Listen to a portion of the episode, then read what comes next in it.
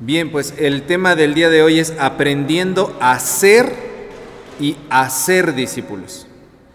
Aprendiendo a ser y a ser discípulos. Eh, un comediante judío norteamericano alguna vez eh, dijo un, un, chiste que dice, aquellos que no saben hacer, o sea, los que no pueden ejercer, enseñan, se dedican a ser maestros. Los que no pueden hacer, enseñan. Y los que no pueden enseñar, enseñan educación física, que son de menor habilidad. Y decía él, y los que no pueden hacer de plano nada, dice, los mandaban a mi escuela. Los tocaban los peores maestros a, ellos, ¿no? Esta cuestión de ser y hacer que se refleja en, este, en esta broma de este comediante judío, eh, no es una cosa menor. Por ejemplo, si un muchacho estudia biología y al terminar la carrera de biología resulta que no puede ejercerla, muchas de, las ocasiones termina enseñando esa materia en algunas instituciones de nivel básico y de medio superior. No pudo hacer lo que él quería, no, eh, aunque sí es lo que él quería. Es decir, no pudo ejercer la biología, aunque él sí es biólogo. Aunque algunos dirían, en ese sentido, dirían, bueno, pero si no pudo hacer lo que se supone que es, entonces, ¿sí es lo que es? Es decir, si no pudo hacer biología, ¿sí es biólogo? Y eso creo que puede aplicar para cualquier, eh, para cualquier este, situación, ¿no? Si no, para cualquier profesión. Si no pudo ejercer la mecánica, ¿es mecánico? Si no pudo eh, ejercer la medicina, ¿realmente es un médico? En el caso de nosotros, ¿no? Eh, como pastores, si no pudo ejercer la teología, ¿realmente es un teólogo? Y yo me pregunto si ser y hacer son dos cosas separadas. Si realmente son dos cosas separadas. Es decir, yo les puedo decir ahorita, yo soy chef. Yo soy chef, hermanos, soy chef. Entonces a lo mejor ustedes me pueden decir, pues a ver, haga algo de esas cosas que hacen los chefs, ¿no? En Masterchef. A ver, vamos a ser nosotros los, los, los jueces para ver eh, lo que usted prepare. Yo le voy a decir, no, pues a mí hasta el agua se me quema, ¿no? Hasta la maruchan me sale, me sale mal. Entonces, ¿soy realmente quien digo ser si no puedo hacer lo que se supone que debería yo ser capaz de hacer? Ser y hacer, ser y hacer eh, en realidad no son dos cosas separadas, son dos lados de la misma moneda. Ser y hacer son una misma verdad, son facetas de la misma realidad. Si eres algo, debes poder hacer eso que tú dices que eres. Es decir, si yo digo que soy chef, puedo de, deber hacer cosas que los chefs hacen. El chef es chef porque puede hacer cosas de chef. El dentista es dentista porque puede hacer cosas de dentista. Es decir, el carnicero es carnicero porque puede hacer cosas que hace el carnicero. Somos y hacemos, son dos cosas complementarias, no son dos realidades separadas, es una misma verdad. Y todo eso es relevante el día de hoy de acuerdo a lo que estamos leyendo en Mateo 28. A ver, por favor, la Biblia abierta ahí. Mateo 28 del 16 al 20, al 20, porque en este episodio vemos cómo Jesús se despide de sus discípulos. Y aquí es donde este pasaje es conocido como la gran comisión, ¿verdad? Les deja una gran tarea, les deja una gran misión, una gran labor que es vayan y hagan. ¿Hagan qué cosa? Discípulos. ¿Cómo? Bautícenlos, enséñenles todo lo que yo les he mandado a ustedes. Y este pasaje puede parecer muy breve, pero creo que encierra tres enseñanzas muy, muy grandes acerca de eh, lo, este tema que estoy comentando sobre hacer y sobre ser. Y quiero eh, entonces resumirlo en tres puntos. Punto número uno. Jesucristo nos manda a hacer discípulos, pero para que nosotros podamos hacer discípulos, para que tengamos la capacidad de hacer discípulos, primeramente nosotros debemos ser discípulos porque ser y hacer son la misma cosa. No podemos, no podemos hacer algo que nosotros no somos.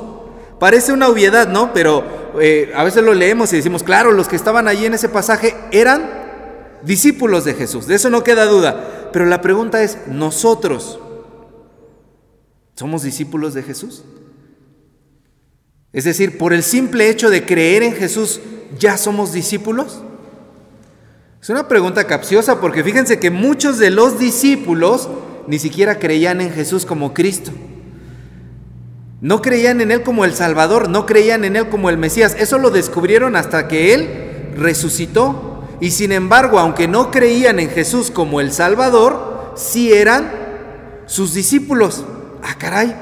Entonces son dos realidades distintas. Yo por ser cristiano no soy automáticamente un discípulo. Ser discípulo significa otra cosa. ¿Por qué eran ellos discípulos si es que no creían en Jesucristo como el Salvador?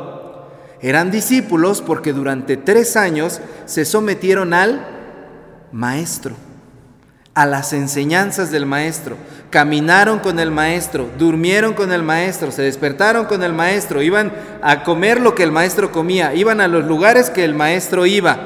Es decir, se disipularon, aprendieron muy de cerquita con el maestro, escuchando sus palabras, viajando con él, viendo su ejemplo y repitiendo lo que el maestro hacía.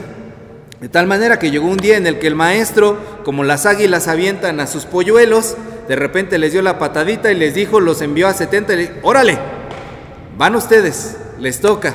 Y aquellos ¡ah! se quedaron así de, ¿y ahora cómo le hacemos? Y regresaron sorprendidos, maestro, hasta los demonios nos obedecen cuando les hablamos en tu nombre. Bueno, tuvieron que aprender a ser discípulos. Cada, cada vez que caminaban con Él, cada vez que aprendían con Él diariamente, em, empezaban a disipularse de esa manera. Entonces, no somos discípulos de Cristo nada más por creer en Cristo.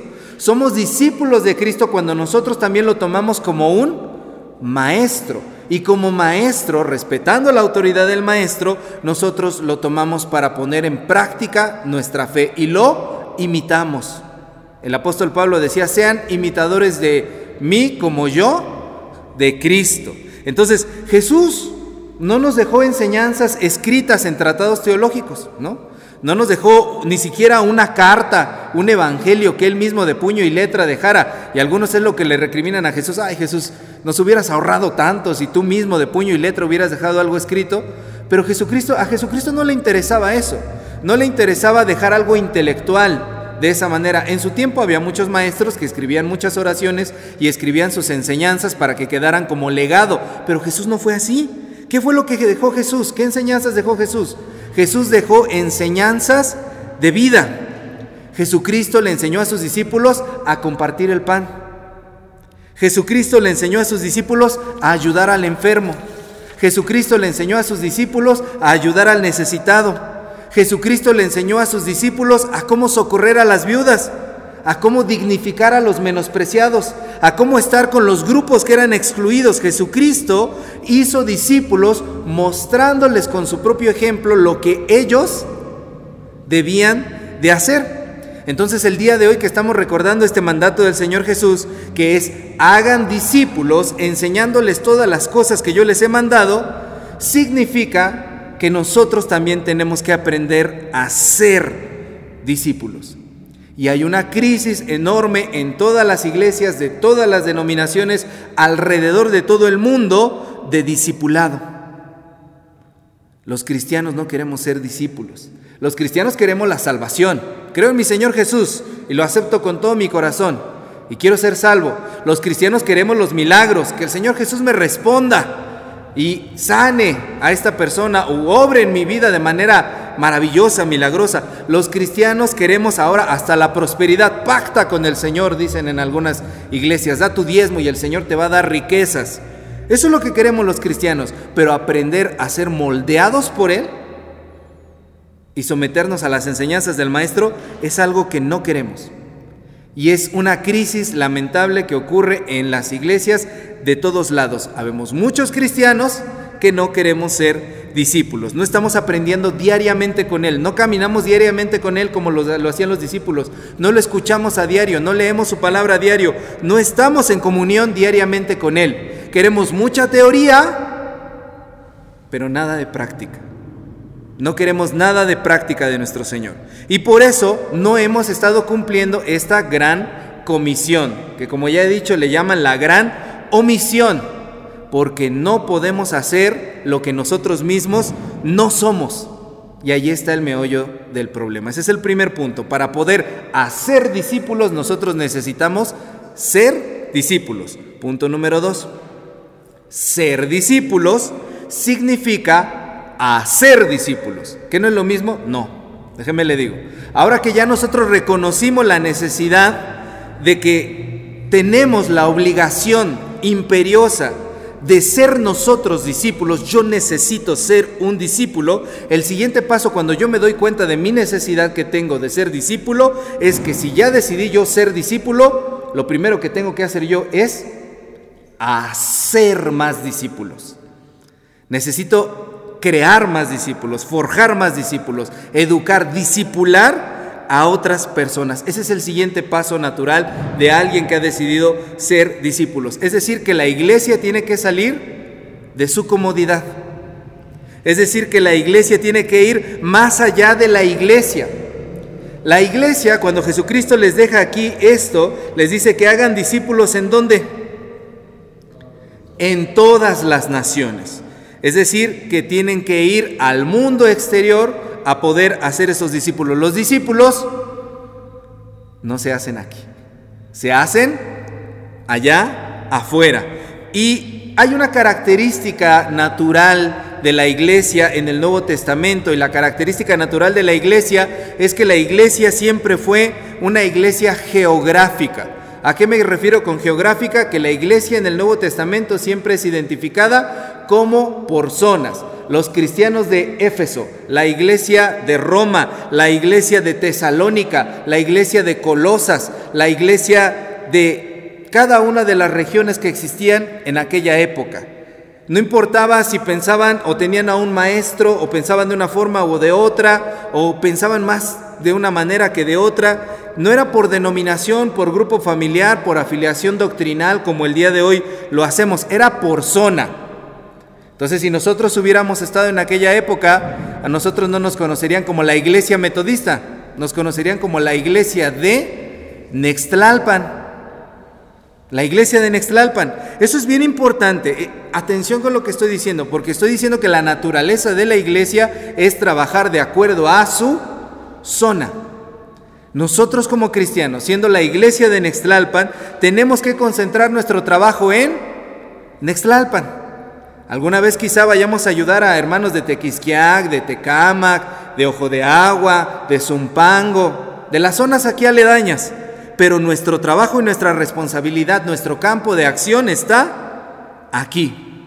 Lo que significa que como iglesia tenemos que detectar las necesidades de nuestra comunidad. Como cristianos y como iglesia de este lugar, como discípulos en Nextlalpan, tenemos que hacer discípulos en Nextlalpan. Y para eso necesitamos conocer la comunidad. Y cada comunidad tiene una problemática. Hay lugares en donde la problemática es la cuestión de la inseguridad. En otros quizás sea la cuestión de la juventud, que no hay oportunidades para la juventud. En otros quizás es que no hay espacios artísticos, educativos. En otros quizás sean los servicios públicos. En otros quizás es que hay mucha drogadicción en ese lugar. Lo que nosotros tenemos que preguntarnos aquí en Nextlalpan es cuál es la necesidad de Nextlalpan. Aquí en Nextlalpan, ¿dónde tenemos que hacer discípulos? ¿En dónde están esos grupos vulnerables a donde tenemos que ir para poder mostrar el amor de Dios? Allí es donde nosotros tenemos que trabajar y hacer discípulos. ¿Cómo? Haciendo lo mismo que nuestro maestro hacía. Nuestro maestro les enseñaba con el ejemplo. No le daba una serie de doctrinas, de teorías y tomen sus libros de discipulado para que aprendan, sino que caminaba con ellos de cerca, se involucraba con ellos y de esa manera les mostraba el amor de Dios a diario, tal como Jesucristo lo hizo. Segundo punto, entonces, ser un discípulo implica que yo tengo que involucrarme con mi comunidad y querer hacer discípulos en este lugar en donde yo vivo. Tercer punto, Cristo tiene la autoridad de todo.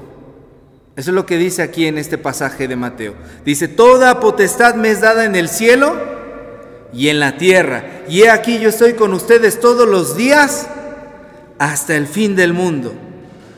Hace poco, o bueno, ya, hace algunos ayeres, ¿verdad? Le, le achacaban esta frase a Juan Pablo II que alguna vez citó al Señor Jesucristo diciendo, yo estoy con ustedes todos los días hasta el fin del mundo, y en la televisión pasaban comerciales del Papa con esa frase, como si él la hubiera inventado. No, es de Jesucristo.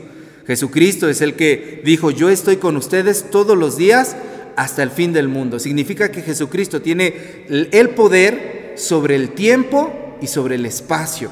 y sobre toda cuestión natural y sobrenatural. No importa lo que tú estés pasando, Jesucristo te garantiza que tú no estás solo. Jesucristo te guía, Jesucristo te fortalece y Jesucristo te manda a que ahora tú hagas lo que Él hizo. Así que hermanos, este último punto significa que yo me tengo que dejar de resistir a la autoridad de Jesucristo. Tenemos que entregarle la autoridad de nuestra vida, tenemos que entregarle la autoridad de nuestra iglesia a Jesús, no al obispo, no a los superintendentes, no a los pastores, no a la junta de administradores, no a los hermanos de más influencia dentro de la congregación, le tenemos que entregar la autoridad a Cristo. Cristo tiene el mejor modelo de discipulado que pueda existir y que podamos seguir. Tenemos que creer en esas palabras de Cristo que dice, toda potestad me es dada en el cielo y en la tierra. Y entonces, ¿por qué nuestras vidas viven sin autoridad de Jesús? ¿Qué está pasando ahí? Eso se le llama golpe de Estado, en lenguaje político.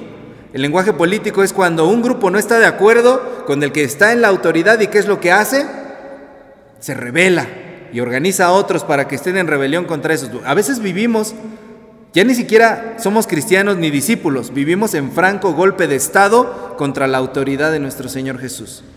Hay que entregarle la autoridad de nuestro corazón, de nuestras decisiones. Hay que entregarle la autoridad de todo esto para que lo que Él nos está pidiendo pueda ser posible, para poder ser tú un buen discípulo. Y para que tú puedas hacer más discípulos, necesitas entregarle la autoridad de tu vida a Cristo. Él tiene toda la autoridad, toda potestad. Entonces, hermanos, termino diciendo, para superar esta crisis de discipulado que vivimos en las iglesias, necesitamos, número uno, aprender a ser discípulos nosotros. Número dos, comprometernos a que nosotros vamos a hacer más discípulos. Y número tres, tenemos que confiar en el poder absoluto de nuestro Salvador. Aventurémonos a discipularnos aventurémonos a discipular a otros. Eso es lo que quiere el Señor Jesús de nosotros siempre. Aprendamos a ser y a hacer discípulos. Amén. Pónganse de pie, hermanos, vamos a orar. Amado Dios, gracias Señor por esta palabra que nos hablas en esta noche. Queremos ser tus discípulos, Señor. Queremos que tú seas nuestro Maestro. Queremos cumplir con lo que tú nos has encomendado. No queremos quedarnos a medias. No queremos que nos digas como a esa iglesia en Apocalipsis, tienes nombre de que vives, pero estás muerta. No, Señor. Nosotros sí queremos ser y ejercer lo que tú nos has encomendado, Señor, y ser de una sola pieza contigo, y vencernos y dejarnos derrotar por tu autoridad, porque solo así, Señor, saldremos victoriosos. En el nombre de Jesús. Amén.